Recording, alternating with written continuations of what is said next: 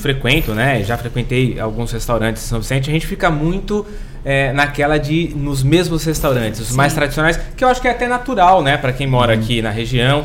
Mas é, o festival também está servindo para mostrar que existem outras opções em São Vicente, é. não só as mesmas, né? É, Vocês sentiram isso também? Sim, até a gente mesmo, né? Nossa. né? Se aventurando em novas experiências gastronômicas nesse meio tempo. A gente conheceu lugares novos que a gente passou a frequentar porque quis, assim, não ah, por conta legal. do festival. Que você viu, olha, tem um bar novo de muita qualidade, vamos começar a ir lá. E uma das coisas é. que eu acho interessante, que eu sempre falava, né? É, a gente acabava indo muito para Santos para usufruir de coisas que a gente acabou descobrindo que existem em São é, Vicente. É isso. Mesmo. É, então a gente tem, é o legal é... do festival na cidade, né? Até vou pedir para o Machado colocar o vídeo aqui, que tem um vídeo com todos os restaurantes, né? Pra gente ir conversando e vendo pra galera já ir se habituando. Ainda bem que eu já almocei já essa hora. Nossa, melhor. Já tô com o estômago forrado. Já fui em um do festival agora, ah. na hora do almoço. Aproveitei. E qual que, que, como que você entende, vocês entendem essa coisa do, da gastronomia no turismo? Realmente chama as pessoas de outras cidades? Como que eu acho que isso é até uma experiência. Eu passei alguns dados até no dia do, do, lançamento do festival, que eu até posso repetir aqui, mas experiência nossa. Quem nunca viajou para. Porque lá tem um queijo bom, porque lá uhum. tem uma vinícola, porque tem um restaurante. Né? A gente já costuma buscar muito a gastronomia quando a gente se desloca, quando a gente viaja.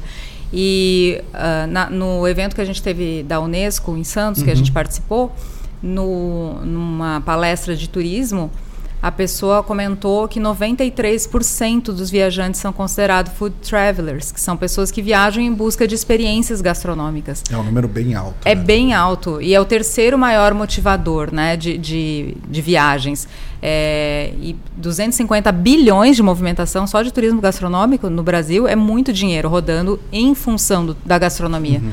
Então a gente quis puxar um pouquinho isso para São Vicente também para mostrar não só, ai, que lindo, que delícia, a gente está tudo com água na boca, mas economicamente também, o turismo é um segmento que alavanca esse setor. Uhum. Quem viaja quer comer bem também, né? Exatamente. E assim, essa pode ser uma das vocações do, do turismo vicentino? Sim. Dá para a gente falar. Que a gente fala muito da história, né? É inevitável. É. São Vicente, primeira cidade do Brasil, mas assim, com eventos como esse a gente consegue ah, fomentar. Carne, gente, desculpa. a gente consegue vocês veem uma perspectiva de que o, a gastronomia pode se tornar sim um elemento forte no fomento do turismo na cidade? Total, total. E inclusive uma, o nosso próximo passo, né, Ana, é não só trabalhar o festival, que agora eu acho que ficou um evento bem já era um evento consolidado em São Vicente, mas agora a gente subiu essa régua, acho que nunca teve tantos participantes, né? É, mas a gente também está num trabalho de resgate da gastronomia típica de São Vicente. Uhum. O que, que é a gastronomia típica? Quais são os elementos que fazem um prato ser típico? Né? Então a gente tem buscado parceiros para, além de ter essa promoção toda dos, dos estabelecimentos da cidade, também ter um pouco desse resgate cultural e histórico da, uh, da nossa cidade no prato. Né? Como uhum. é que a uhum. gente transfere a história do município para um prato? Como é que isso se caracteriza?